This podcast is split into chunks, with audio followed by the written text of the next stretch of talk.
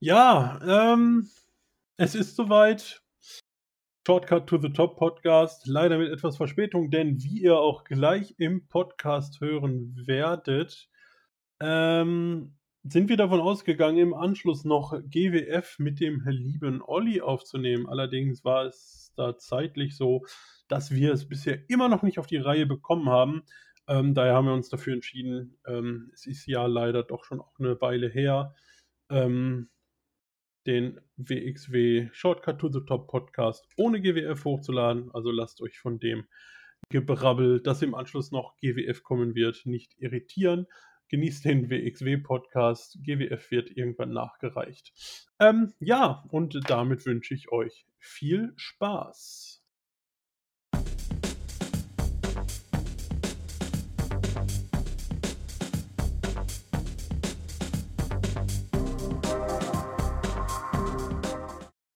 So, ja, herzlich willkommen. Ähm, endlich haben wir es geschafft, mal wieder einen Deutschland-Podcast in Angriff zu nehmen. Heute soll es zuerst um WXW gehen. So kennt ihr es ja eigentlich auch schon von den anderen Podcasts. Ähm, über Shortcut to the Top wollen wir heute sprechen. Ähm, dafür haben wir heute auch prominente Unterstützung dabei. Nämlich heute ist nicht nur der Pascal dabei. Hallo Pascal. Einen wunderschönen und genau, sondern wir haben auch noch den Björn dabei, aka den Edeljobber. Herzlich willkommen.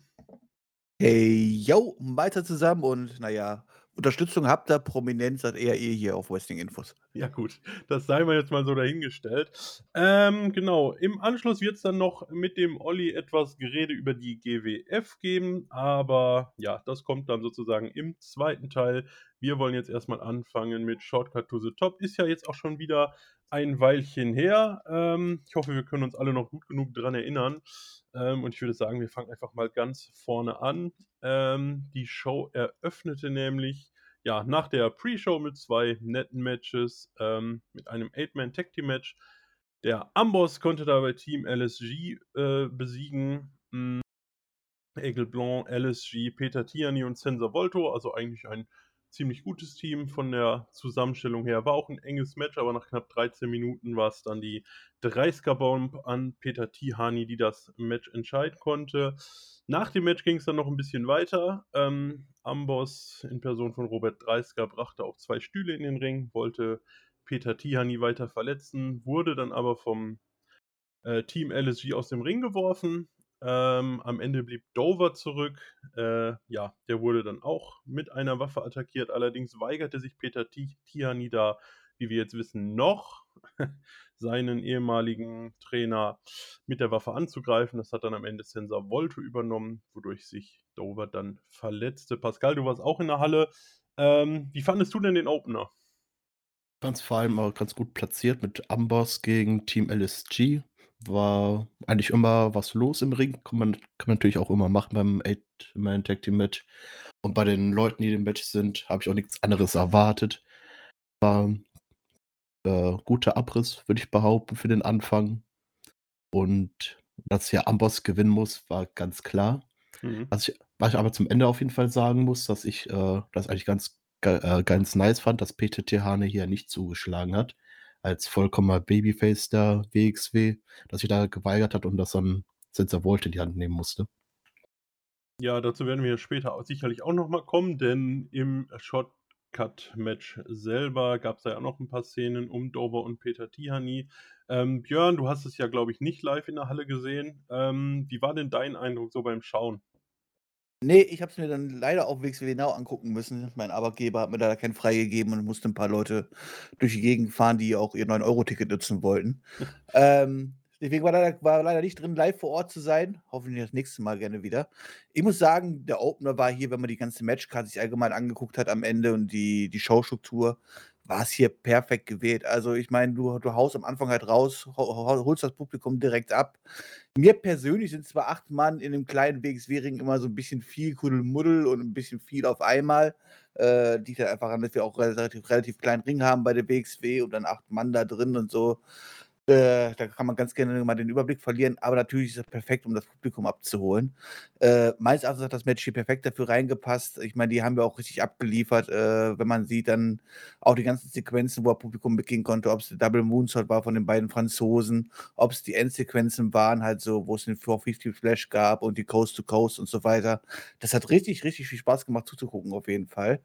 Ähm, ich war da 'n bisschen irritiert, ehrlich gesagt, am Ende des Matches oder nach dem Match, äh, als es dann die Attacken gab und als die Faces sich dann auf einmal dann doch so sehr, sehr böse angefangen haben, sich zu wehren. Ich dachte so: „Was soll das jetzt? Worauf möchten sie hinaus?“ Aber haben dann eigentlich 'ne perfekte Story erzählt, auch mit einem Peter Tihanyi, der hier, ja, Gewissensd Ko Konflikte hatte und, ähm, ja, nicht so weit mitgehen wollte und nicht quasi, ja, Zahn um Zahn und, äh, Vergeltung üben wollte. Und, ähm, das war ja schon noch sehr interessant und wurde dann später auch noch mal aufgegriffen. Ja, definitiv. Ähm, Peter Tihanyi damit sicherlich auch noch mal als, ja, eins der Babyfaces der Liga, ähm, gestärkt. Können wir auch mal gespannt sein, wie's mit dem jungen Mann weitergeht. Ich glaube, da sind wir uns ja alle einig, dass der Junge ein sehr großes Potenzial hat und sicherlich auch irgendwann mal in die Main-Event-Szene rutschen sollte. Ähm, ja, danach ging es meiner Meinung nach nicht ganz so hochklassig weiter. Ähm, das Women's Title Match zwischen Calypso und Baby Allison fand statt und ja, am Ende nach 8 1/2 Minuten standen beide Damen auf dem Ring Apron außerhalb der Seile. Ähm, Calypso fiel dann in den Ring, Baby Allison, ja, auf den Hallenboden und Calypso konnte das Match dann via Countout gewinnen. Ähm, ich gehe mal davon aus, dass hier das letzte Wort dann noch nicht gesprochen wurde, aber ja, die Qualität des Matches ich sage mal, sie konnte mit dem Opener nicht mithalten, meiner Meinung nach. Björn, wie siehst du's? Ne, also, wenn man's geha geschafft hat, das Publikum im Opener komplett abzuholen, hat man dann auch hier wieder die komplette Handbremse reingelegt und einfach mal, äh, 'n kompletten U-Turn hingelegt. Und, ähm, ist vielleicht 'n bisschen gemein den Mädels bisschen gegenüber halt so, aber ich sage mal, die die Matchqualität hat sich der Division 'n bisschen angepasst. Mhm. Ähm, die Leute waren natürlich auch nicht richtig drin. Ich meine, du hast halt halt hier wieder diese 0815 Frauenfehde, da ist irgend 'n Mädel, das besiegt einmal die Championess, äh, dann gibt's jetzt hier das Titelmatch. Ähm, ja, am Ende kriegen wir dann auch noch 'n Fuck-Finish in diesem Match geliefert. Ich glaube, das hat alles nicht geholfen, um das Publikum, ja, in Stimmung zu halten. Und, ähm, ja, ich muss sagen, die Französin gefällt mir gar nicht so verkehrt, aber Baby Allison ist jetzt auch nicht wirklich die Allerstärkste im Ring und ja, die man hat schon sehr, sehr offensichtlich gesehen, wie sie sich gegenseitig gecallt haben und, ja, sich durch das Match gez zogen haben. Und, ähm, mir hat's nicht so gut gefallen, liegt aber auch allerdings daran, dass die WXW momentan echt mit einer, na ja, sehr, sehr schwächelnden Damen-Division zu kämpfen hat. Und, ähm, da hat man hier wahrscheinlich schon das Beste mit rausgeholt dann. Ja, das Thema hatten wir auch schon öfter. Ähm, du sagst es, schwächelnde Women's Division, fast nicht existente, könnte man auch sagen, weil so richtig viele Regulars hat sie nun mal nicht.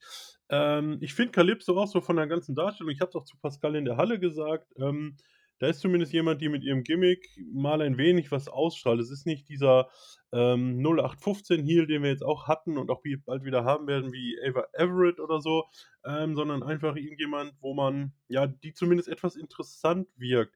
Ähm Aber, äh, wenn ich da einhaken darf, ist sie denn wirklich Heel? Weil das hat mich auch komplett in dieser Konstellation hier so 'n bisschen gestört. Ich meine, am Ende des Matches soll ich ja quasi eigentlich auch noch Mitleid mit der Französin haben, weil, äh, sie durch den Count-Out-Sieg jetzt nicht den Titel, äh, bekommen hat und Baby Allison sich da 'n bisschen mehr oder weniger rausgewin äh, rausgefun äh, hat. Und, ähm, ich fand diese Konstellation zwischen, ja, wir haben hier den Heel, die Französin, die wahrscheinlich auch in dem Fall eigentlich nur Heel war, weil sie halt 'n ja, die Ausländerin war in Anführungszeichen und Baby Allison, die hier angefeuert werden sollte, weil sie als Frankfurterin natürlich hier uns 'n bisschen repräsentiert.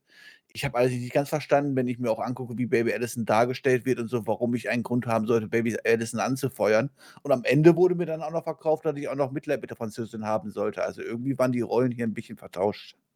Ja, ich ich glau also, ich habe mir auch Fight for Paris 'n bisschen angesehen und ich glaube, sie will da schon so 'n bisschen zumindest die ähm, ich sage jetzt einfach mal, die Mysteriöse spielen. Ob sie jetzt unbedingt überheblich spielt oder was auch immer, vielleicht auch eher in Richtung Tweener.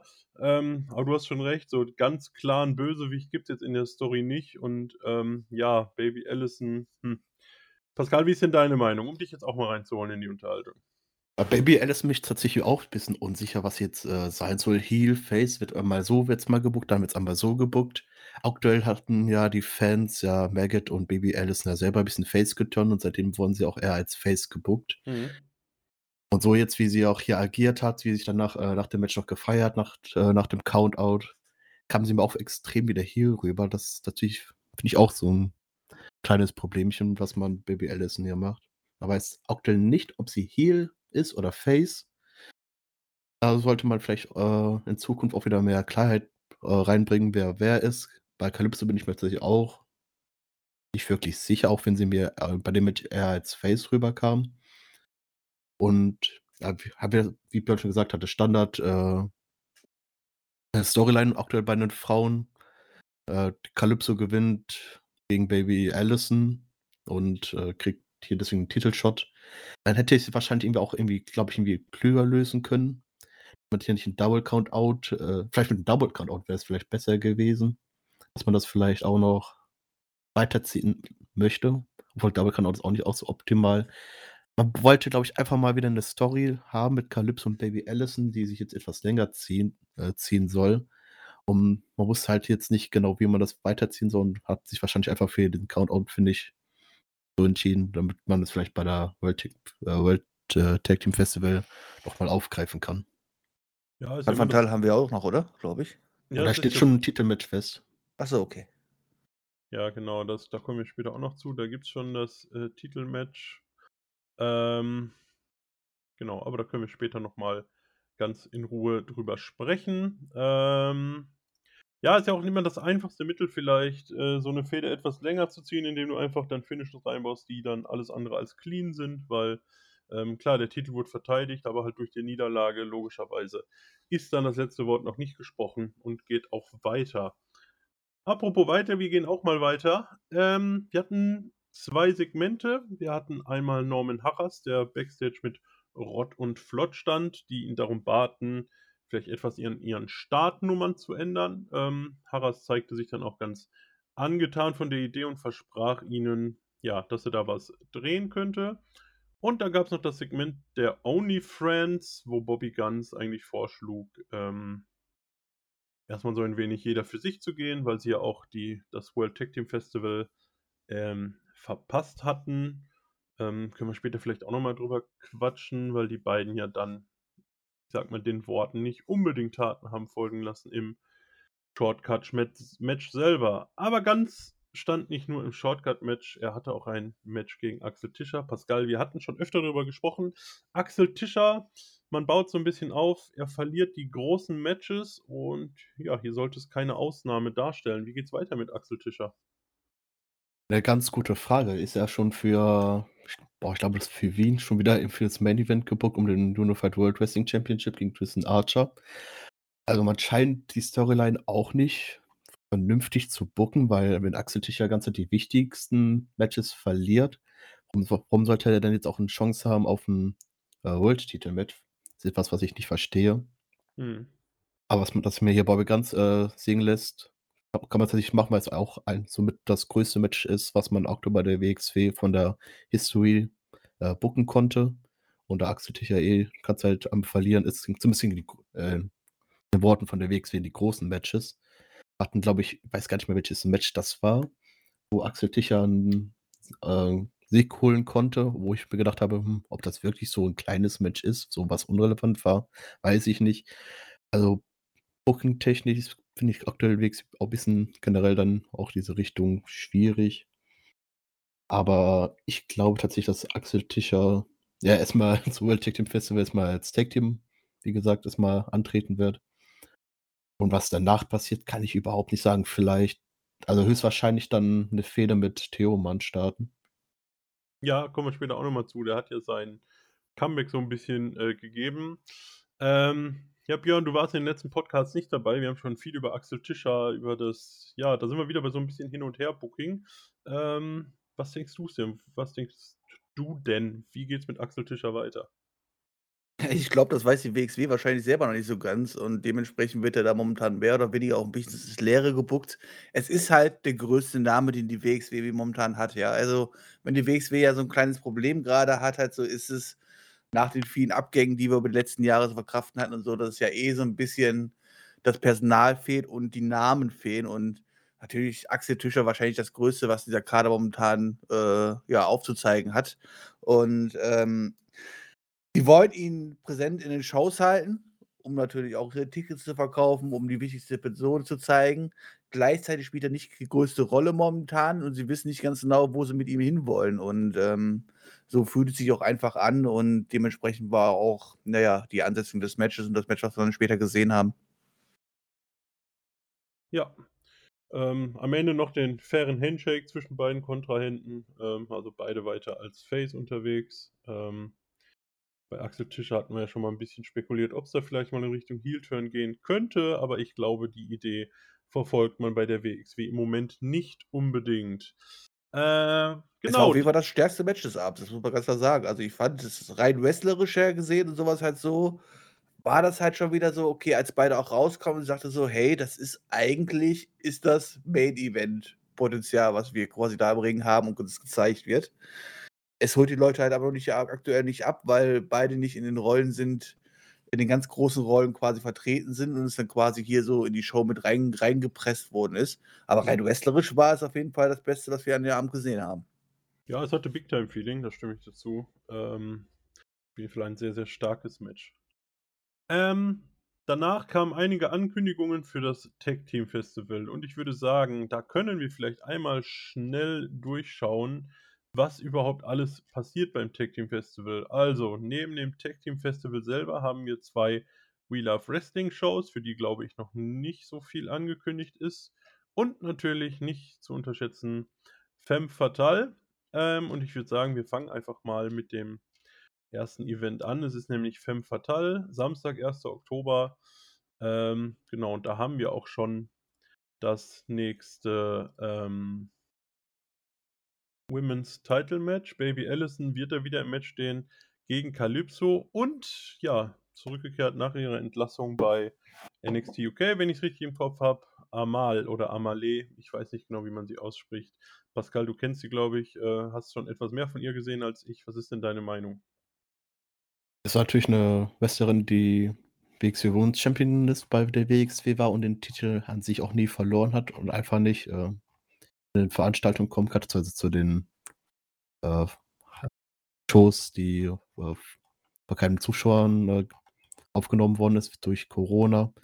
Da gab es ja schon die Einschränkungen in Frankreich, dass sie nicht, nicht rüberkommen konnte. Hm. Und somit der Titel jemand abgenommen wurde und sie dann seitdem auch nicht mehr bei der WXW aufgetreten ist, weil sie halt bei WWE NXT UK unterwegs war. Und die Ansetzung kann man natürlich dann natürlich auch mit der Begründung so bringen, dass man Amal hier ihre Women's Championship wieder bekommen könnte. Und Calypso halt, weil sie bis jetzt immer Baby Allison besiegen konnte, dann passt das eigentlich ziemlich gut in das Match rein alles. Ja. Ähm, Björn, wie siehst du es? Würdest du dem zustimmen, was Pascal gesagt hat?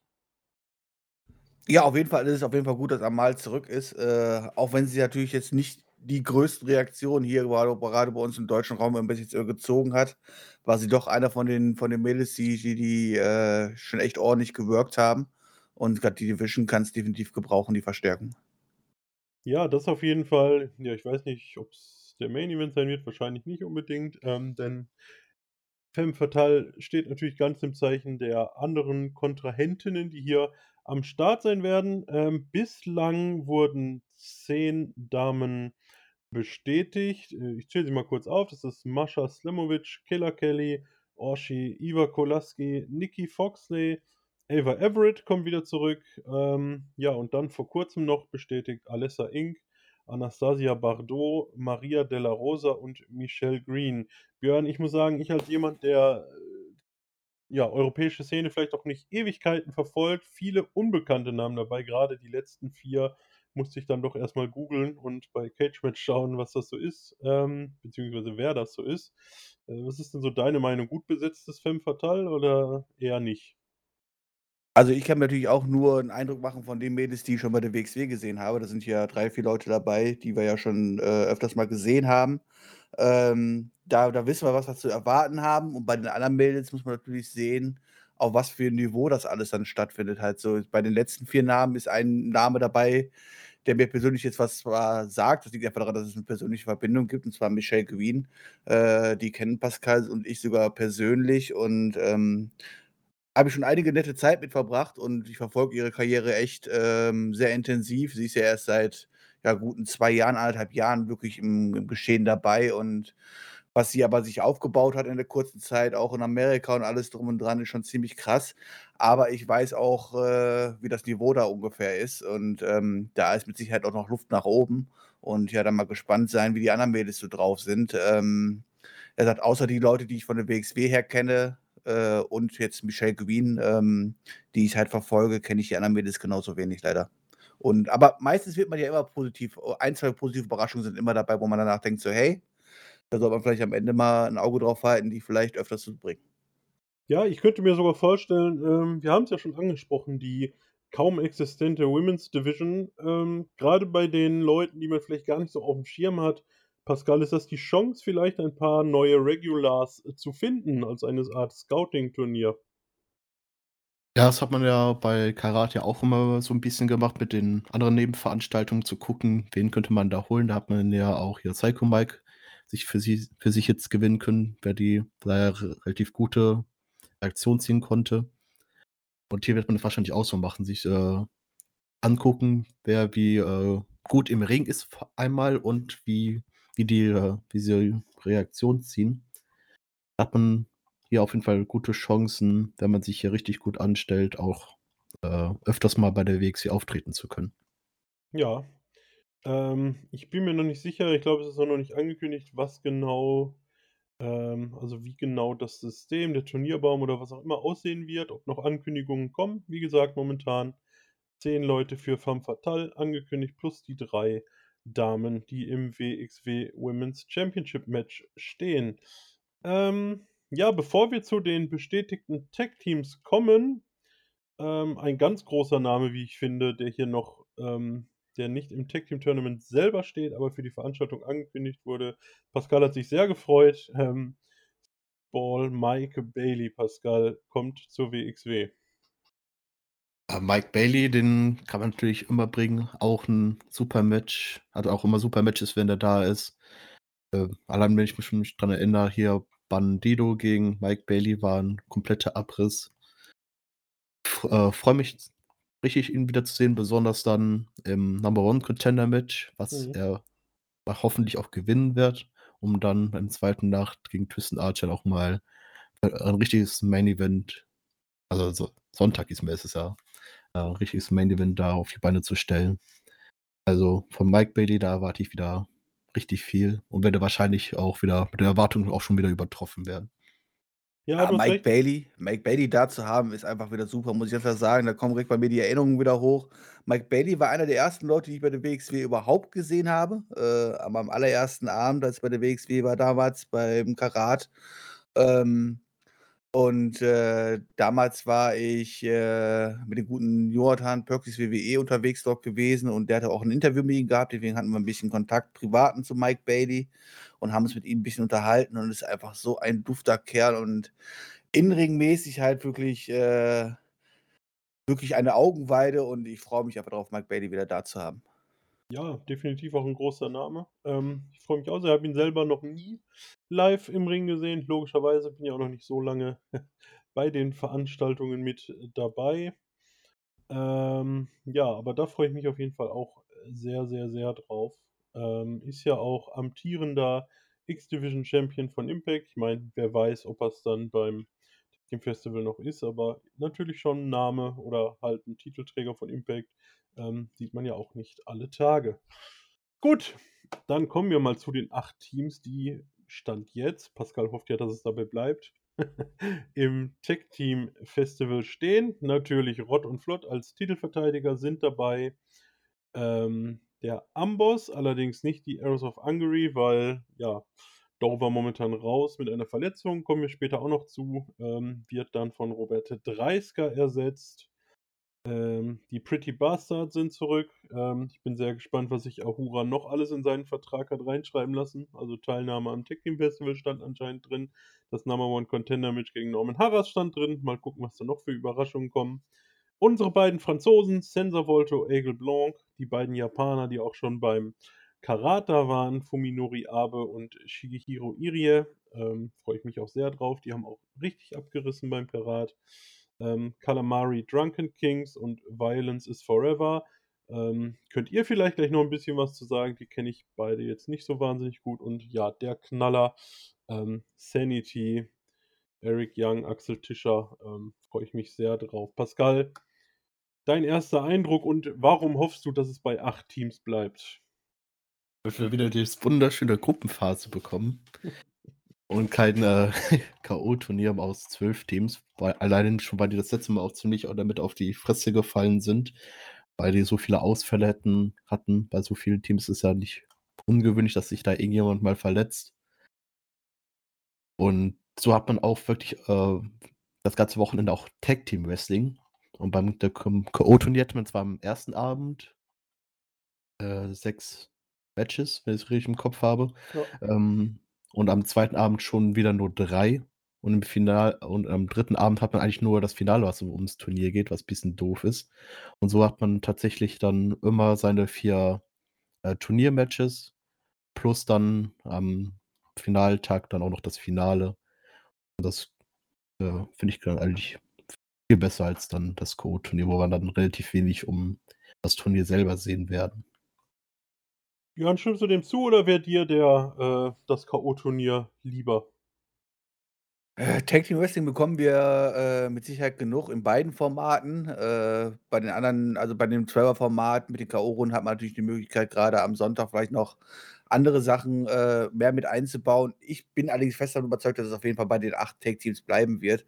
Ich denke, ansonsten hätten wir da auch schon Ankündigungen gehabt. Ähm, ewig Zeit ist es bis dahin auch nicht mehr hin und äh, ich finde das Format aber auch vollkommen okay. Ich meine, sind wir vom Karat gewöhnt und so weiter. Und ähm, so haben die Leute äh, mehr als genug Tag Team Action auf jeden Fall an diesem Wochenende. Also ähm, ich bin da fest von überzeugt, es bleibt bei den acht, die wir jetzt haben. Ja, ich Was mich aber ist auch ein bisschen enttäuscht. Was genau enttäuscht dich? Es ist nicht, nicht, nicht das Format enttäuscht mich, sondern es liegt eher an den Teilnehmern halt so. Ich meine, ja, ich bin immer einer, der, der sehr, sehr schnell, sehr, sehr schnell meckert bei den Teilnehmern. Aber ich sag mal so, wir haben halt diese zwei großen Wrestling-Festivals im Jahr mittlerweile mit den äh, Tag Team Festivals mit etabliert worden ist. Und wir haben das Karat. Und ja, es ist wichtig, dass dort Leute aus dem eigenen Haus natürlich präsentiert werden, gut dargestellt werden ähm, und den Leuten, den, den, den vielen Leuten, die, die diese beiden Wochenende gerade verfolgen, gezeigt werden. Allerdings zeichnet für mich so ein großes Wochenende aber auch, auch aus, auch immer ein, zwei Fly-Ins dabei zu haben, wo man sagt so: „Hey, die hat man halt nicht wirklich regelmäßig da, die sieht man nicht regelmäßig bei der WXW.“ Und wir haben jetzt wirklich bei dem Teilnehmerfeld, was wir jetzt mit den acht Teams haben, wirklich keinen dabei, den wir bei der WXW nicht schon mindestens zwei, drei, vier Mal die letzten Jahre Wrestling gesehen haben. Ähm, teilweise oder zum größten Teil sind sie sogar, äh, regelmäßig am Start. Klar, aber die Japaner kann man sich freuen, die sind jetzt nicht allzu oft da gewesen halt so aber auch die haben wir ja schon gesehen. Und ja, mir fehlt einfach so, hey, wo ich mir sage, so, hey, cool, da fahre ich hin. Es gab schon Karats, es gab schon World Tag Team Festivals, wo ich hingefahren bin und gedacht habe, so, okay, da sind ein, zwei krasse Namen, die kenne ich natürlich auch. Die meisten anderen kannte ich gar nicht. Und am Ende wurde man immer sehr groß überrascht und hat neue, coole Leute kennengelernt. Und das fehlt mir jetzt in diesem Teilnehmerfeld, weil zumindest ich als jemand, der letzten Jahre sehr regelmäßig geschaut hat, kennt halt einfach die Teilnehmer und weiß, was mich dort mehr oder weniger erwartet. Und ja, fehlt mir so ein bisschen für so ein großes Wochenende das frische Neue. Wobei wir ja zumindest Eric Young haben, der, glaube ich, noch nicht bei der WXW war. Oder vertue ich mich da jetzt? Ich habe mich bei der WXW noch nicht gesehen. Ähm, allerdings natürlich in Deutschland ist er auch sehr, sehr viel unterwegs schon gewesen. Und äh, ja, es ist ist 'ne schöne Person, die ich jetzt noch live persönlich jetzt noch nicht gesehen habe, aber jetzt auch niemand, der mich jetzt persönlich hyped hat so und der ist ja auch, sagen wir mal, aus dem besten Wrestling-Alter mittlerweile raus. Wenn man ihn bei Impact verfolgt, sieht man aber, dass er noch einiges im Ring drauf hat und deswegen freue ich mich natürlich auch ziemlich sehr drauf. Bin generell bin natürlich wieder mal ganz anderer Meinung. Ich kenne auch eigentlich fast alle Namen, bis auf den Tag-Team-Partner von Chris Brooks. Der sagt mir tatsächlich nichts. Ähm, und deswegen freue ich mich tatsächlich auch drauf, weil alle ja eigentlich ganz gut im Ring sind, besonders dann die Aufteilung vier von der WXW und vier eher Fly-Ins und Axel Tischer. Ähm, vor allem Violence äh, is Forever soll wohl aktuell ziemlich durch die Decke gehen in Europa, laut Emra. Die waren ja auch schon mal beim World Tag Team Festival 2000. Wann war das letzte? 19? Kann das sein? Vor der Pandemie, ja. Also 2019 gewesen sein. Ich kann mich da an denen zwar überhaupt nicht dran erinnern, dass sie da waren, aber die waren anscheinend da. Ist kein gutes Zeichen, ist aber auch kein schlechtes Zeichen. Aber auch generell die ganzen Teams. Von dem können wir auf jeden Fall gutes Tag-Team Wrestling erwarten. Und da bin ich eigentlich ganz froh drum. Also ich brauche nicht die ganz großen Namen, auch äh, die ich vielleicht beim Karat vielleicht ein bisschen mehr erwarte als beim Tag Team Festival. Mir persönlich reicht das, wenn ich es schon jetzt schon sehen kann, dass es eigentlich gutes Tag Team Wrestling geben wird. Ich sage nur noch mal festzuhalten, es geht mir gar nicht um die ganz, ganz großen Namen. Also die müssen jetzt nicht die besten Tag Teams Europas oder der Welt jetzt unbedingt einfliegen, darum geht es mir gar nicht. Mir geht es eher darum, frisches Neues zu sehen, gerade an so einem Wochenende, wo man auch so viele Teams hat. Da hätte man meines Erachtens ganz gerne auch mal zwei Teams reintun können, die wir hier in der WXW-Kosmos noch gar nicht kennen. Und das müssen dann nicht die größten Namen sein. Äh, es muss nur was sein, was man ja nicht jedes, jedes Mal hier quasi zu sehen bekommt und nicht jede Woche quasi im WXW-TV sieht. Insgesamt Sachen. muss ich sagen, ich freue mich auf jeden Fall auch aufs Wochenende. Entschuldigung, Pascal, ich habe dich unterbrochen. Du darfst gerne nochmal zu Wort kommen. Auch ruhig zu Ende reden können. Ähm, wie lange ist eigentlich her, dass Chris Books da war? Ist auch bestimmt einige Jahre her. Will ich mal tippen. Ah, also ich würde sagen, kurz vor der Pandemie halt so. Ne? Also die letzten zwei Jahre sind ja komplett gelöscht für mich, deswegen zählt das nicht. Und wenn man die rausnimmt, dann würde ich sagen, war er maximal zwei Jahre nicht da. also so gesehen vier Jahre eigentlich nicht da gewesen. Finde ich halt ganz gut, dass er auch wieder da ist. Auch sein Tag Team Partner, wo mir der Name jetzt gerade nicht einfällt. Die beiden als Tag Team haben wir auch noch nicht zusammen gesehen. Books schon öfters in verschiedenen Konstellationen. Aber so einen Sanitierten haben wir bis jetzt auch noch nicht bei der WXW gesehen, deswegen bin ich eigentlich da ganz guter Dinge. Auch dass die zwei für mich relativ neu ist, auch weil Forever ist für mich noch im Kopf nochmal neu, auch wenn ich die schon mal gesehen habe. Die können mich nochmal von neu überraschen. Ja, ich glaube, ich kann ja wenigstens mitreden, denn ich kenne hier, also ich entdecke ja immer noch sehr viel ganz neu. Also von daher, ich freue mich da sehr drauf, aber das ist vielleicht auch nicht repräsentativ. Gut, das ist auf jeden Fall unser erster Eindruck ähm, vom Tech Team Festival. Bevor die Veranstaltung ist, wird es auf jeden Fall nochmal einen Podcast geben, denn wie ihr es wahrscheinlich schon mitbekommen habt, sponsort Wrestling Infos das ganze Festival, beziehungsweise zumindest das Tech Team ähm, Tournament. Ähm, von daher werden wir da sicherlich auch wieder mit ein paar Überraschungen aufwarten. Unter anderem natürlich ein Preview-Podcast, der dann, denke ich mal, irgendwann Mitte, Ende September nochmal rauskommen wird. Deswegen werden wir das jetzt nicht noch weiter vertiefen mit wer könnte es gewinnen, dies, das, jenes, sondern ich würde sagen, nach diesem Schwenker zum Tech Team Festival gehen wir einfach mal wieder zurück zum Shortcut to the Top, denn bevor das große 30-Mann Battle Royal ähm, starten konnte, gab es ja noch unser WXW Unified Championship Match und ähm, ja, der Franzose Tristan Archer konnte hier einmal mehr seinen Titel verteidigen gegen Ahura. Ähm, Björn, ich finde absolut der richtige Sieger, aber um Archer ein bisschen zu stärken, hätte es für mich auch ein bisschen eindeutiger und kürzer sein können. Wie siehst du es? Hm, eindeutiger und kürzer weiß ich es nicht unbedingt. Also, ich fand schon, dass das äh, dass das Match Spaß gemacht hat und von der Länge her eigentlich gepasst hat. Ähm, und Naruto muss jetzt nicht unbedingt sehr schlecht dargestellt werden. Ich war bin allgemein mit der Ansetzung halt jetzt nicht so der größte Freund Freund von, also, gerade so so als Zeichen quasi ins ins in den Backstage-Bereich halt so: „Hey, baust du noch 'n Mist, dann wirst dafür am Ende noch irgendwie noch Belohnung, kriegst sogar noch 'n Title Shot“, ja. Ähm das hat für mich storymäßig so alles nicht so wirklich gepasst. Äh, aber prinzipiell bin ich mit dem Sieger sehr, sehr zufrieden halt so, ähm, weil wir haben mit Christian Archer wirklich einen, einen, einen Heel, der seit Jahren endlich mal wieder richtig, richtig schafft, ähm, ja, den Heat auch auf sich zu ziehen, ohne mhm. es ohne dass es Go-Away-Heat ist, mehr oder weniger. Und die Leute Spaß dran haben, ihn auszubuhen. Und obwohl er der Champion ist und äh, er wird dann obwohl er sich ja meistens in dem in am Ende des Matches immer so irgendwie, wie es sich wie nie gehört, natürlich irgendwie rauswindet und sowas halt so. Hat man aber gerade auch in diesem Match gesehen, wie es am Ende wie wie stark er einfach dargestellt wird. Und ich finde, mit Christian Archer macht man echt wirklich sehr Christian Archer macht wirklich sehr, sehr viel richtig aktuell und, ähm, ja, das Match, ob es jetzt zu lang war, fand ich jetzt nicht. Ich fand es eigentlich ganz in Ordnung. Ich mich hat die Ansetzung selber halt noch nicht gecatcht und das hat man meines Erachtens auch ein bisschen im Publikum gemerkt, die ja, auf der einen Seite natürlich auf gar keinen Fall jetzt Tristan Archer an anfeuern wollten, auf der anderen Seite aber auch alle nicht jetzt ich meine, gerade das Oberhauser Publikum ist ja eh immer so ein bisschen kritischer und vergisst nicht ganz so schnell wie andere Publikums in Deutschland oder sowas halt, glaube so, aber Ahura war jetzt auch nicht wirklich mega over und, ähm, ja, dann ist das Match schon ein bisschen mehr mehr oder weniger am Anfang vor sich hergeplätschert, ne, bevor es dann richtig Fahrt aufgenommen hat und das Publikum auch mehr reinkam. Ja, Pascal, wir haben ja auch schon drüber gesprochen, so ein bisschen. Ähm, man kennt Ahura ja auch aus anderen Ligen und wie er da so dargestellt wird und so weiter. Ähm, ich bin, wie gesagt, sehr gespannt, was noch alles im Vertrag drin stand. Wie findest du denn so die Storyline um Ahura, der sich ja da eigentlich auch, also, hm, ich sag mal, ein Face ist es ja auch nicht mit den ganzen Sachen, die er da sowohl mit ähm, Maggot und dem Stable abzieht, als auch mit dem Vertrag, wo er sich da wieselig ähm, die Teilnahme am Tag Team Festival und am Titelmatch gesichert hat und so weiter. Ähm, wie siehst du denn die Storyline um Ahura? Ahura ist ein, halt schon kein Charakter, um Face zu sein eigentlich.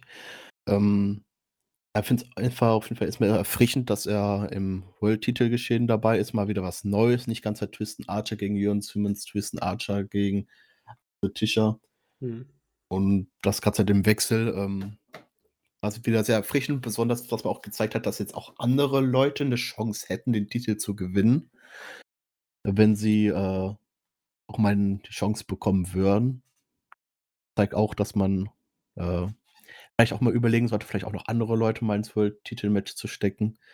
Und das Match, auch Aurora muss man natürlich auch hier ein bisschen stärken, allein weil er höchstwahrscheinlich in Zukunft gegen Maggot fäden wird um die Shotgun-Titel zu ver vereinigen. Es ist auch nicht schlecht, dass man hier wirklich kein Squash hier gemacht hat, sondern ihn wirklich auch glaubwürdig hätte auch den Titel gewinnen lassen können in dem Match. Vom Storytechnischen her vielleicht nicht, ja. Aber im Match her selber hätte man ihm gut auch den Titel geben können durch eine unfaire Aktion. Ja, und aber wie ich schon Björn gesagt habe, ich hätte ihm vielleicht jetzt auch kein World-Titel-Match gegeben, nachdem er erstmal suspendiert worden ist durch äh, ja, Aktion, die er da durchgezogen hatte. Ja, dem ist, glaube ich, erstmal nichts hinzuzufügen. Ich denke auch, wir werden dann ähm, auf Dauer die Fehde zwischen Maggot und Ahura sehen, die beide aber erstmal beim Tag Team Festival antreten werden. Wer weiß, vielleicht gibt es ja da dann schon die nächsten Spannungen die Fehde der beiden vorbereiten soll. Das bleibt dann so ein bisschen abzuwarten. So. Und dann kamen wir. Da darf ich mal kurz einmal kurz reinfragen. Ihr wart ja in der Halle, glaube ich, beide gewesen, oder? Mhm, ja. Yes. Ähm, ich habe sie jetzt nur auf on, on Tape gesehen und ich weiß nicht, ob es an der an der schlechten Ausleuchtung lag.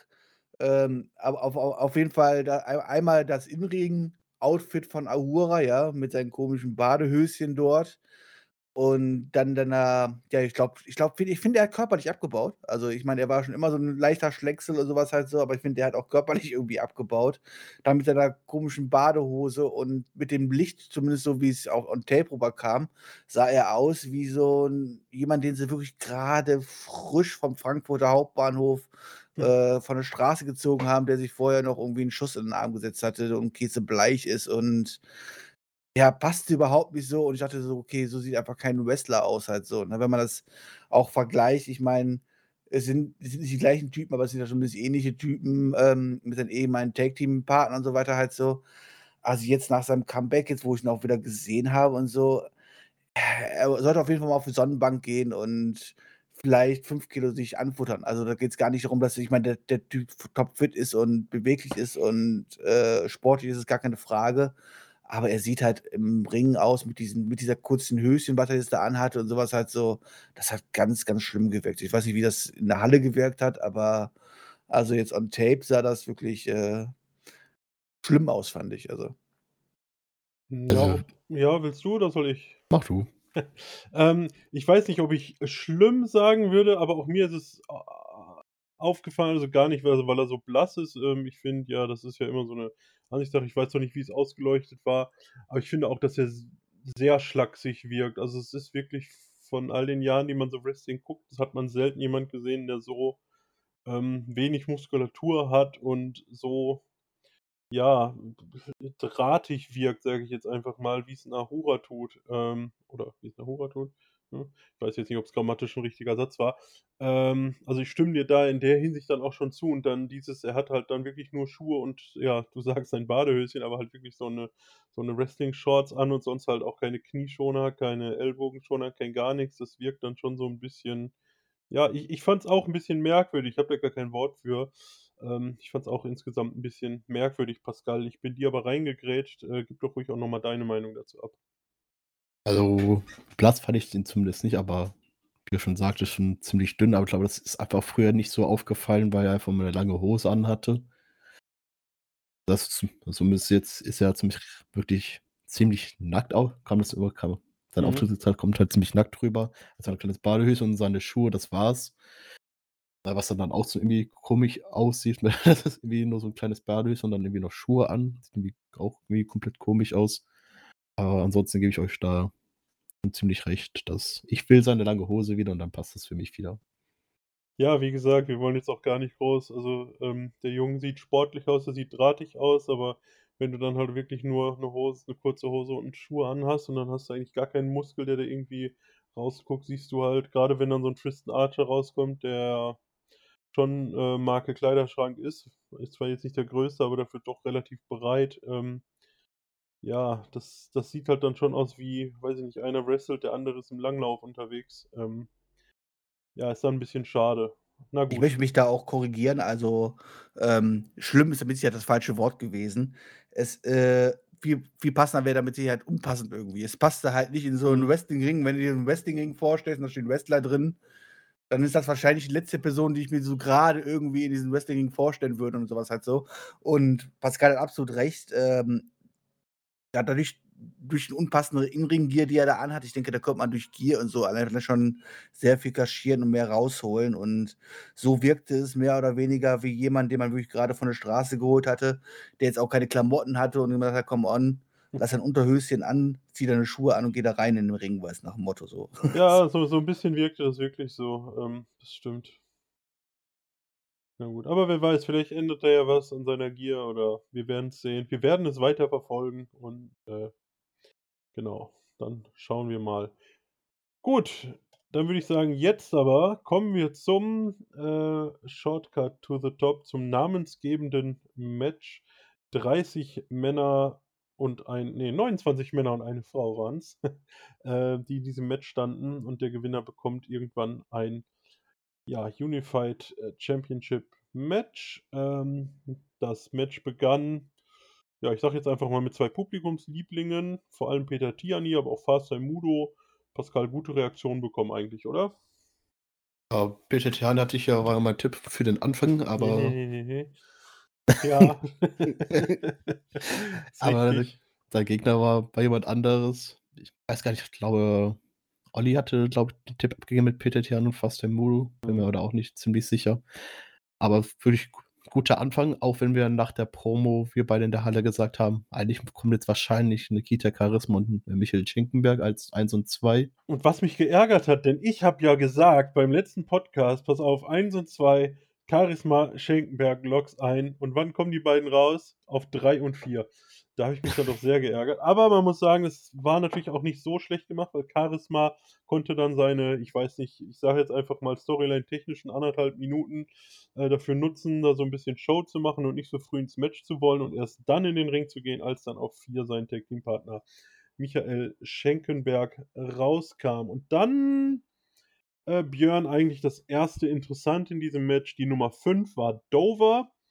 Der kam rein mit ähm, einem gesunden Arm, denn er wurde ja von äh, Sensor Volto im Opener, beziehungsweise nach dem Opener mit einem Stuhl attackiert, zählte dann auch die Armverletzung. ähm, kam dann mit einem Kendo-Stick rein und attackierte Peter Tiani, der sich aber zur Wehr setzen konnte und seine Bedenken dann doch hat fallen lassen. Und ja, Dover dann so verletzt hat mit dem Kendo-Stick, dass der das Match nicht fortsetzen konnte. Ähm, Björn, deine Meinung, was sagst du dann zu Peter Tiani? Äh, also zu Peter Tiani sage ich, äh, als er als Nummer 1 rauskam, kam wahrscheinlich bei vielen anderen auch die Hoffnung auf, halt so, hey, der Mann ist gerade hier so over in der Halle und beim BXW-Publikum und ich glaube, da würden einige den schon am liebsten ganz woanders hin pushen, auch wenn ich das für Mhm. so früh halten würde. Und dann hat man wahrscheinlich gedacht so, hey, vielleicht kann man ja hier die Storyline erzählen von denjenigen, der als Eins rauskommt und bis zum Ende durchhält und das würde ja in so 'n Gimmick von Peter Tiani perfekt reinpassen. Das stimmt. Hat man dann am Ende nicht gemacht und hat man leider auch gar nicht genutzt, weil ich meine, wenn du ihn an dieser Position bringst, dann entweder spielst du spielst du mit dieser Storyline, du musst sie ja nicht durchführen, aber dann gibt's halt am Ende irgend 'nen Heel, der ihn dann quasi in 'nen großen großen Spot in diesem Match quasi rausnimmt. So ist er einfach irgendwo, ja, in 'ne quasi vor im ersten Shortcut-Match, wie ich so gerne sage, weil wir hatten ja gefühlt hier 2 Shortcut-Matches gehabt und ein Gauntlet-Match. Ähm, im ersten Shortcut-Match, ähm, ist es dann so ist er dann einfach so sang und klanglos irgendwann rausgeflogen, wo ich gedacht habe: „Okay, dann war die Position quasi eigentlich verschenkt und dann hätte man gerne, ähm, auch die beiden Clowns am Anfang rausschicken können und dann hätten sich da in im Ring noch 'ne kleine Promo gehalten, bevor die Nummer 3 rausgekommen wäre Mhm. und hätten dann quasi als Heels direkt 'n quasi 'n kleinen Vorteil gehabt und ja, so hätte man's tauschen können. Ähm, ja, zu Dover, den du grade eben angesprochen hast, äh, mit der Storyline, ähm, endlich mal 'n intelligenter Heel, jemand, der clever ist und sagt so: „Hey, so 'n Match hat ja Regeln und diese Regeln sagt, dass es ja auch No DQ ist, also warum bringe ich nicht einfach 'ne Waffe mit?“ Mhm. Wo ich mich schon immer frage, warum machen das nicht viel, viel mehr Leute in Anführungszeichen? Das kann man dann klar, man sollte es nicht übertreiben, es soll natürlich kein kein kein kein, ähm, äh, keine Abschlachtrunde werden halt so, aber, äh, er zeigt jetzt zumindest 'n bisschen Intelligenz und ja, dass Peter Tiani sich dann wehrt, ist ja in dem Fall auch verständlich, weil er wurde ja in dem Fall auch angegriffen Mhm. und wollte sich natürlich verteidigen halt so. Ähm, aber trotzdem greift man natürlich das aus dem ersten Match auf und das hat natürlich auf jeden Fall gepasst. Ja. Ja, hier sieht man dann auch, dass, äh, Tiani zwar seine Werte und Moralvorstellungen und so weiter hat, aber auch da irgendwo an seine Grenzen stößt. Ähm, Pascal, du hast es ja wahrscheinlich auch noch mal angesehen. Wie siehst du das denn im Nachhinein? Hätte man Tiani hier auch mit fairen Mitteln agieren lassen sollen oder war das genau richtig, dass er hier dann Dover so ausschaltet, dass der jetzt auch erst mal längere Zeit ausfällt? Er hätte tatsächlich auch beid hätte, äh, beides machen können. Und weiter weg hätte wäre mir wo wir saßen, hätte hätte ich gesagt: „Komm, schmeiß den Kendo-Stick weg und mach ihn so fertig.“ Aber auf WXW als ich's auf WXW Now mir angeschaut habe, hat der Peter Tiani auch s äh, dabei so nicht wirklich glücklich geschaut, als er das alles gemacht hat, Mhm. sondern einfach nur Mittel zum Zweck war, gerade um sich zu verteidigen. Hat man wirklich richtig gut äh, relativ gut gut gelöst und Peter Tiani trotzdem noch, äh, somit eigentlich so das Top-Babyface immer noch beibehalten. Ja, absolut richtig. Ähm, genau und ja, Björn hat's ja fast schon 'n bisschen gespoilert. Ich gehe jetzt trotzdem noch einmal ganz kurz chronologisch vor. Im Anschluss kamen iTouch und Aigle Blanc raus, danach dann Jörn Simmons und ja, irgendwie war's sehr vorhersehbar. Pascal und ich haben direkt nach beim Einzug von Jörn Simmons gesagt: „Ah, Nummer 9 wird dann Heisenberg.“ Ja, Nummer 9 war dann auch Heisenberg und Björn, du hast es angesprochen, er hat dann Mulu und Peter Tiani einfach aus'm Ring geworfen, so wo man sich dann wirklich dachte, so: „Ja, komisch.“ Normalerweise macht man ja eigentlich immer mit einer der ersten Nummern irgendwas, dass der bis in die, ich sage jetzt mal zumindest Mitte der 20er, Ende der 20er kommt, ähm, so 45 Minuten im Ring steht oder was. Hatte man dann gar nicht. Ähm, Simmons warf dann iTouch raus. Ähm, dann haben Rott und Flott gedacht, sie hätten Simmons eliminiert, feiern sich. Simmons war aber gar nicht draußen, haut die beide raus. Heisenberg nimmt noch mal kurz Blanc aus'm Ring und dann, ja, leert sich der Ring, denn Simmons und Heisenberg eliminieren sich gegenseitig. Ähm, eigentlich, Pascal, hat man die ersten 9 abge ab abgesehen von der Dover-Tiani-Story, hat man die ersten 9 nur dazu genutzt, ähm, Simmons und Heisenberg wieder aufzubauen oder wie siehst du das? Ja, halt genauso wie du es gesagt hast, aber man hat auch die richtigen irgendwie auch 'n bisschen reingepackt. Äh, Nikita Charisma und Michael Schenken wäre natürlich schade, den hätte ich natürlich länger gern im Match gesehen. Aber ansonsten war jetzt auch niemand großartig drin, der großartig irgendwie eine Story weitererzählt hätten können. Und deswegen war vielleicht auch nicht so schlecht die Auswahl der Leute. Das ist auch vielleicht wirklich Peter Tiani als äh, Iron Man des Matches. Aber ansonsten ist auch nicht wirklich schade drum. Was ich aber noch ganz lustig fand, wo iTouch rausgekommen ist, wo ich da jetzt mal komplett ausgerastet bin, weil ich jetzt mal äh, komplett der Meinung war, dass jetzt Metean rauskommt. Ja. Oder ein iTouch rauskommt und ich war wieder ganz schnell auf dem Platz. So, oh. die gab es ja auch noch. Stimmt, das habe ich schon wieder vergessen. Hat ja. er sich vom Auge wieder nur ziehen lassen. Ja, ja, richtig. Voll am Ausrasten und dann kommt Eintracht raus, ja. Da war schnell vorbei mit der Begeisterung. Ja, hat der Pascal Auge gemacht. ja, also. iTouch ist ja kein äh, schlechter Wrestler, ne? aber wenn man mit einer anderen Erwartung jetzt da ankommt, wer da jetzt rauskommt, ist dann bitter. ja. Gut, im Anschluss dann, ja, Björn, du hast es angesprochen, ähm, Bobby Guns in einem Gauntlet-Match. Ähm, Bobby Guns war die 10, macht sich erstmal drüber lustig, dass der Ring leer ist. Dann kam Jacob Crane, wurde von Guns in Santino Marella-Manier rausgeschmissen. Dann hat Guns gesagt, komm doch nochmal rein und hat ihn nochmal eliminiert. Und das gleiche Schicksal, allerdings mit einfacher Eliminierung, ähm, blühte dann dem Alpha Kevin und Danny Frey. Ähm, ja, die, die Frage. Alpha Kevin. Uiuiui. ja, ist ja auch eine Legende, ne? Also ich meine, ich kann mich noch an den Shortcut erinnern, als ich, als, als, als die Halle mal kurz für 30 Sekunden dachte, hey, Alpha Kevin könnte hier Shortcuts gewinnen. und wirklich overgegangen ist und ausgerastet ist. Aber damals hatten wir ja auch noch einen anderen Alpha Kevin. Was der körperlich abgebaut hat, und ihn jetzt im Ring zu sehen und wie wenig er leider dann auch nur noch wirklich zeigen kann, ist wirklich schade zu sehen, muss ich ganz klar sagen. Äh, ich meine, er wird seine Gründe haben, er wird dann, dann, dann, dann, dann, dann, dann, dann seinen Weg haben in seinem Leben halt so, aber als ich das gesehen habe, habe ich mich nur an die alten Tage zurückerinnern müssen und dachte so, boah, was hat dieser Kerl, ich meine, macht damit jetzt immer noch halt bei den einen oder anderen halt so, aber was hat dieser Kerl gerade damals Spaß gemacht und was hat er für Momente gesorgt und was ist in der kurzen Zeit aus ihm geworden? Was hat er gemacht? ja, ich kann mich auch daran erinnern, Pascal, du kannst vielleicht auch nochmal ein Wort dazu sagen. Du warst ja auch ähm, beim Einzug von Alpha Kevin durchaus schockiert, kann man geradezu sagen. Hat ja halt ein bisschen was zugenommen, ne? Also ein bisschen viel für seine Verhältnisse. Ja, kann ja auch Krankheit sein oder sowas halt so, ne? Sah auf jeden Fall übel aus, also.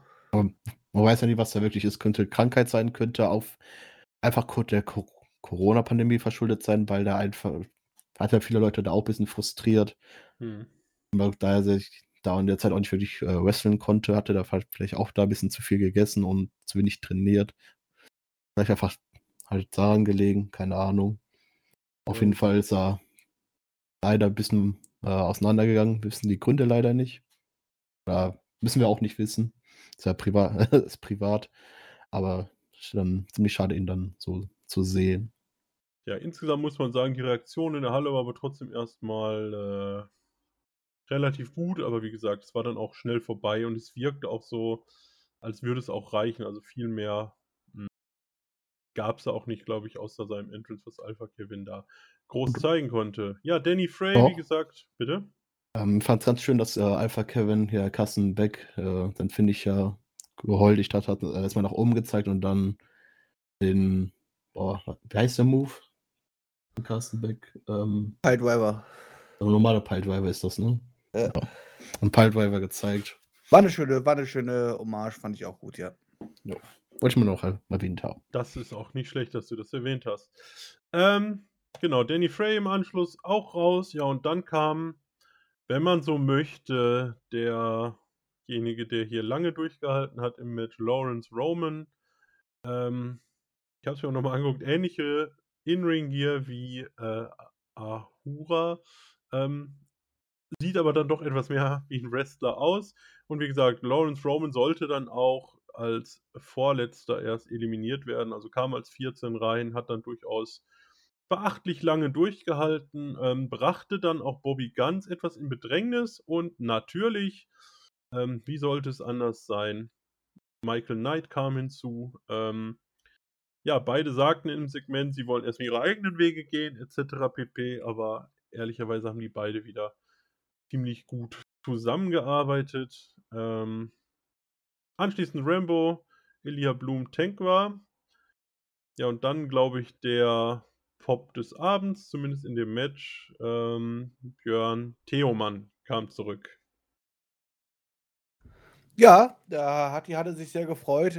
Ich bin ganz ehrlich, ich war noch nie der größte Lucky-Fan, aber als Lucky, äh, als Lucky Kid hat er mir sogar noch besser gefallen. Ähm, ich konnte mit seinen neuen Gimmicks bei NXT UK und so weiter nie was groß anfangen und ähm, da war schon zu Rahmen WXW-Zeiten die der allergrößte Lucky, äh, Lucky Kid-Fan gewesen. Aber schön, ihn wieder zu sehen und die WXW braucht Namen, von daher schön, ihn wieder äh, in der Heimat zu sehen. Ja, Pascal, äußere dich doch auch mal dazu. Du bist ganz schön abgegangen in der Halle. Ähm, Ja, äh, diesmal äh, war es auch berechtigt. ähm, ist halt wirklich schön, dass man ihn wieder gesehen hat, weil man seine Geschichte in der WXW als Lucky Kid verfolgt, kon, verfolgen, äh, verfolgt hat. Ähm, in Stable Rise und dann äh, sein extremer Push als Lucky Kid, was dann irgendwann zum Heel-Turn, zum B-Turn geendet ist, was man leider nicht weiter aus, großartig ausführen konnte, da die Pandemie gekommen ist und dann ja zur WWE NXT UK gegangen ist. hm. Aber ansonsten wirklich war richtig schön, ihn wiederzusehen und ich freue mich auch, ihn wahrscheinlich in der Zukunft wieder öfters in WXW-Ringen sehen zu dürfen. Ja, er hatte dann ja tatsächlich ähm, zwei Stare-Offs. Ähm, zunächst halt mit Bobby Guns. Dann kam Mike Schwarz raus, gab auch nochmal einen kleinen Pop. Äh, ja, Ruhrpott-Legende. Pascal war nicht so angetan, wenn ich das richtig be- mitbekommen habe. Gehört aber ins jede Shortcut. Also, sagt so wie, wie in Alpha Kevin eigentlich auch, also gehört, äh, gehört er ins jede Shortcut dazu und ja, hat eigentlich seinen Spot meines Erachtens im Herzen in Oberhausen sich jedes Mal verdient. Ja, ist richtig. Da kann ich tatsächlich nichts gegen sagen. So einen Spot hat er auf jeden Fall. Ja, zeigte dann auch ein paar Chokeslams, ähm, wurde dann etwas später von Amboss eliminiert, aber zuvor ähm, ja, hat Theoman dann tatsächlich äh, Bobby Guns und Michael Knight auf einmal eliminiert, die dann beide zumindest diskutierend abzogen. Ähm, mal gucken, ob es da jetzt auch Spannungen gibt. Wie gesagt, die beiden konnten sich nicht als Tag-Team fürs Festival qualifizieren. Wer weiß, ob wir da nochmal eine Fehde zwischen den beiden bekommen, aber das gab es ja eigentlich auch schon. Mal sehen, ähm, wie sie da weitermachen wollen. Auf jeden Fall kam dann Axel Tischer und da gab es dann auch relativ schnell ähm, den Stare-Off mit Theoman. Ähm, Pascal, denkst du, das wird vielleicht so für Theoman die WXW-Fehde erstmal werden mit Axel Tischer? Auf jeden Fall Sinn machen, entweder mit Axel Tischer oder mit Bobby Guns. Aber Bobby Guns hat wahrscheinlich erstmal mit Michael Knight zu tun, deswegen gehe ich auch mal davon aus, dass er mit Axel Tischer fortfahren äh, wird, weil die ja beim Karat 2020 die Fehde gestartet haben. Da ist ja der gute Theomann ja heel geturnt gegen Axel Tischer, hat ihn da attackiert. Seitdem ist da ja leider nichts mehr vorangekommen in der Story. Also wäre der nächste logische Schritt. Ja, Björn, würdest du dazu stimmen oder denkst du vielleicht Theoman doch eher erstmal gegen Bobby Guns? Nee, es wäre definitiv die logische Fortführung von, von damals. Ich weiß nicht, ob man irgendwas damals bei NXT UK, ob die da irgendwas miteinander zu tun hatten oder so, das habe ich halt nicht verfolgt. Ähm, aber von damals im Karat ist ja noch einiges offen und äh, ja, man hat dann eigentlich ja mit die beiden größten Leute, die wir aktuell vom Namen haben, weil sie einfach von NXT zurückkamen und sowas in einer Storyline drin, ohne dass es gleichzeitig um den Titel gehen muss und so weiter, was ja absolut passend ist. Und ja, die beiden Namen werden ziehen, ne? Also definitiv. Ja, gehe ich auch von aus. Ähm, also können wir uns vielleicht schon mal darauf freuen, Axel Tischer Theoman in einer Fehde zu sehen. Hm. Ja, es erfolgten, also wir waren jetzt dann schon Anfang der 20er. Ähm, Icarus Sensorvolto, Maggot mit einem, ja, das Beste, was er eigentlich an diesem Abend gemacht hat, sein Einzug. Ähm, die ganze Halle stand, war eine tolle Stimmung. Ich glaube, wie eigentlich immer, wenn Maggot vor zumindest ein paar hundert Zuschauern einzieht. Ähm, Pascal und ich standen auch, haben uns mal aufgerafft, sich uns mal hinzustellen und zu klatschen. Hat auch eine Äh, ganze Nummer gedauert. ja, tatsächlich. War auch zum Ende her anstrengend, sich hinzustellen. ja. Du hast ja auch schnell wieder gesessen. Ja. Ähm, dann kam die einzige Dame des des äh, äh, Tournaments, hätte ich fast gesagt, des Matches. Orshi kam raus und ja, langsam purzelte dann auch der eine oder andere. Ähm, Icarus konnte Sense of Volto eliminieren und dann tatsächlich Orshi so ein bisschen der Feel-Good-Moment, konnte ihren Coach, den Trainer, wie auch immer, Icarus auf jeden Fall eliminieren. Ähm, beide standen außerhalb der Ringseile und sie schubste ihn dann quasi gegen den Ringpfosten und von da purzelte er dann zu Boden. Ja, dann die Nummer Wie so einige Eliminierungen an diesem Abend leider nicht allzu sauber halt so und hm. ich hätte mir auch gehofft oder gewünscht, dass in dem Moment ja der Spot für sie wieder vorbei ist. Nichts gegen sie oder sowas halt so, aber sie hat danach wirklich nichts mehr zum Match beigetragen. Ich habe da wirklich extra drauf geachtet, halt so, sie hat eigentlich danach nur noch zu 90 Prozent in der Ecke mit irgendjemandem, ja, sich gebrawlt oder ein paar Schläge ausgetauscht, um die ja. Zeit runterlaufen zu lassen. Ähm, ich finde es gut, dass man den, den, Damen die Spots gibt und die Chancen gibt und sowas halt so. Aber wenn, dann setzt sie auch in den Maßen ein, was, was sie können und danach hat sie das Match auf jeden Fall nicht mehr, ja, nicht mehr getragen und ähm, war dann vielleicht auch am Ende auch ein bisschen zu viel. Ja gut, nahm am Ende natürlich, kommen wir noch zu, eine sehr entscheidende Rolle ein. Und nach Norman Harras konnte sie den auch noch eliminieren. Ähm, aber ja, ansonsten gebe ich dir da vollkommen recht. Aber dazwischen haben wir leider fast übersprungen, aber müssen wir natürlich erwähnen, Pascal, die Nummer 26. Levaniel kam rein. Ähm, ja, in der, in der Halle aber sehr gut angenommen. Ähm, ich glaube, bis auf zwei Zuschauer hat er da viel auf seiner Seite gehabt. Oder wie hast du es so in der Halle wahrgenommen? Ja natürlich im, ganz over in der Turbinenhalle. Ist, ist zwar nicht mein der Typ von Wrestler, den ich anfeuern würde, aber die Halle stand komplett hinter Levaniel und hat ihn komplett das ganze Match angefeuert. Ja, danach, ja, ähm, sehr komische letzte Spots, irgendwie Hector Invictus und LSG an 28 und 29, die dann auch ziemlich sang- und klanglos wieder rausflogen. Ich meine, klar, LSG konnte man bringen. Ähm, denn an Nummer 30, wer die Ankündigungen verfolgt hat, es war klar, wer noch kommen muss. Nochmal Amboss, Robert 30er kam an 30 raus. Ähm, aber letzten Endes konnte LSG halt da auch wenig machen. Ähm, und jetzt, ja, ich bin, bin gespannt, wie ihr es seht. Ich habe es mir auch nochmal angesehen. Ähm, Maggot hat natürlich Theoman eliminiert. Das war natürlich eine große Aktion. Aber du bringst halt Maggot an 24, der eliminiert einen und wird dann ziemlich nichtssagend und ziemlich random einfach von 30 aus dem Ring geworfen. Meiner Meinung nach hätte man viel mehr mit äh, äh, Maggot machen können, vielleicht sogar machen sollen. Björn, ich fange jetzt einfach mal bei dir an. Äh, wie hast du denn den Auftritt von Maggot sonst insgesamt gesehen? Ja, ich habe eigentlich auch, äh, mehr erwartet und ich hatte ihn eigentlich fest im Finale gesehen, ob er es dann gewinnt oder nicht, äh, lassen wir mal dahingestellt. Ähm, aber als er rauskam ich meine, man hat wieder die Reaktion gesehen, alles drum und dran. Ich glaube, es wäre keiner traurig gewesen, wenn wir einen anderen Sieger bekommen hätten er hätte das Ganze gewonnen und das hätte man wahrscheinlich auch durchziehen können. Bei der WXW hat man sich ja anders entschieden und dann verstehe ich aber nicht, warum man dann nicht wenigstens mit dem Publikum spielt und gerade so eine Eliminierung äh, wie Maggot ist halt wirklich, damit kannst du halt einfach nochmal Heat erzeugen und ihn dann ja einfach nebenbei mal so rausplumpsen zu lassen gegen 30er war halt einfach bisschen verschwendet. Ähnlich wie an der Nummer 1 Position mit Tiani, wo man hätte auch mehr nutzen können, um ja, einfach nochmal ein bisschen Heat zu erzeugen für diverse Personen. Pascal, noch was dazu? Nö, also vorhin schon fast alles gesagt. Was ich noch erwähnen möchte, weil, weil du das ausgelassen hast, ist Norman Harras, der als Nummer 27 rausgekommen ist. Mhm. Der sich natürlich in diese Position selber reingebuckt hat. Ähm, Wäre es nicht klüger gewesen, wenn er als Nummer 30 rauskommt? Ja. ja. In Amerika ist zwar die Glückszeit die 27, aber von Sinn her ist er doch am fittesten, wenn er als Nummer 30 rauskommt, oder nicht? Ja, das stimmt also, schon. Ich, ich habe es mir ja im, bei WXW Now angeguckt und da haben sie es genau so darstellen lassen wollen, dass er ja nach dem Motto so, ja, die 27 ist ja die statistisch gesehen die Zahl, die am meisten gewinnt.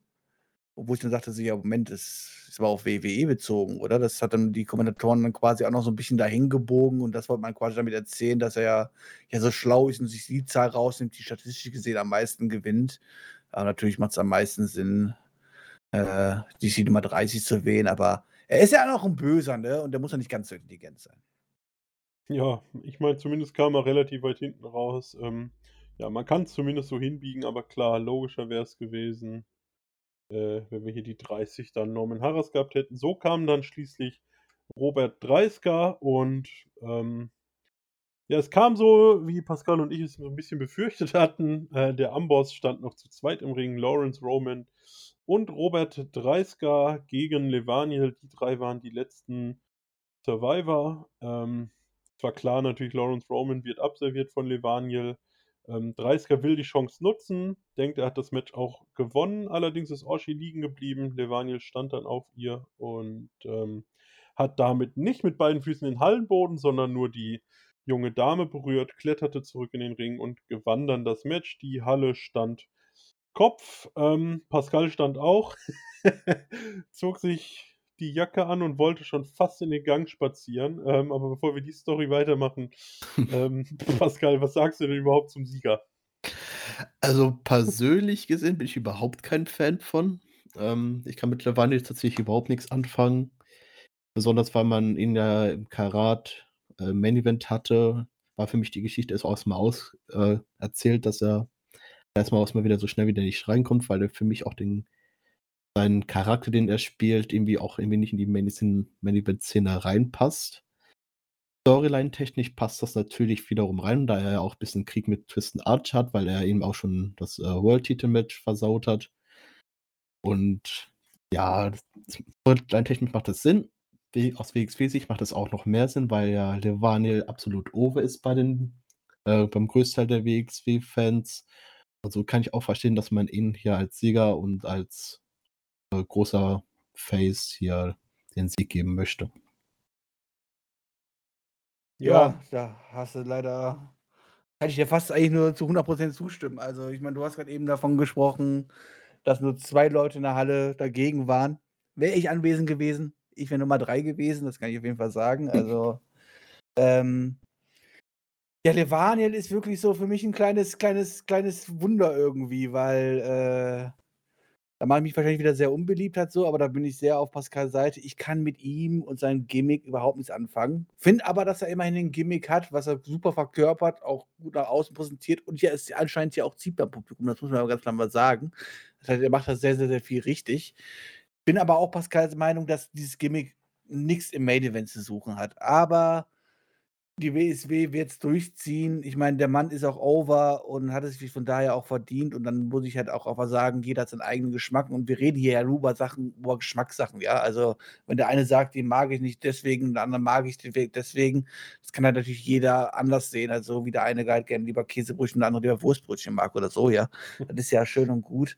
Ähm, ich persönlich kann mit ihm aber auch gar nichts anfangen und hatte deswegen auch gehofft, so, okay, dann ziehe halt die drei, äh, dann ziehe halt den, den, den, den, den, ähm, den Heal komplett durch halt so und dann lass es von mir aus 30er gewinnen und dann geht äh, Lawrence Roman quasi wie damals schon zu Weiß und so freiwillig aus dem Ring und 30er gewinnt das, nachdem sie halt äh, Levaniel abgefertigt haben.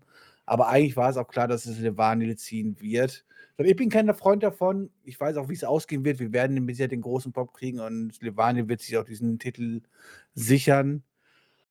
Na gut, am Ende hat hat derjenige recht, der Reaktion zieht und, ähm, von daher muss ich mich da ein bisschen zurückhalten, aber ein großer Freund davon bin ich auch nicht. Ich möchte nur noch ein, zwei Worte zu Lawrence Roman sagen, den ich einfach total krass finde von seiner Entwicklung her halt so, ne? Ich meine, ich kenne ihn noch als als Waschbären, der rausgekommen ist halt so und das absolute Babyface und wenn man ihn auch so gesehen hat und so den hätte ich nicht zugetraut, dass der so gut diese Rolle spielen kann, die er jetzt gerade macht. Und ähm, ja, er hat auch nur ein Badehöschen an und sowas halt so, aber er hat auch den Körper dafür. Ja. Und mit seiner Mimik, mit seiner Mimik tut er so gut diesen, ja, diese kleine Bulldogge quasi verkaufen. Das gefällt mir richtig, richtig, äh, richtig, richtig gut. Und ähm, wenn ich das vergleiche mit einem Lawrence Roman, den ich noch vor drei Jahren gesehen habe oder was halt so, das in der Welt inzwischen und krass, diese Entwicklung. Ja, definitiv. Entschuldige. Also da bin ich tatsächlich eine anderer Meinung. Ähm, mein Problem ist tatsächlich auch, weil ich Lawrence Foreman fast nur als Face kenne und ich irgendwie seinen Gimmick hier irgendwie kaum ernst nehmen kann. Seine, aber seine Mimik kommt mir das wirklich ein bisschen zugespielt drüber, äh, dass er seine, mit seiner Heel-Rolle, deswegen ist es so Mein Problem ist es nicht so ein Pitbull, für mich eher so ein kleiner Chihuahua, ähm, der böse guckt, aber das irgendwie nicht, den irgendwie nicht wirklich äh, richtig als Ziel ernst nehmen kann. Ich finde es, behaupten, er kriegt das wahrscheinlich irgendwann noch besser hin, wenn er noch mehr Erfahrung im Bereich Heal äh, sammelt, aber im aktuellen Zeitpunkt kann ich ihn wirklich als Ziel nicht so wirklich ernst nehmen.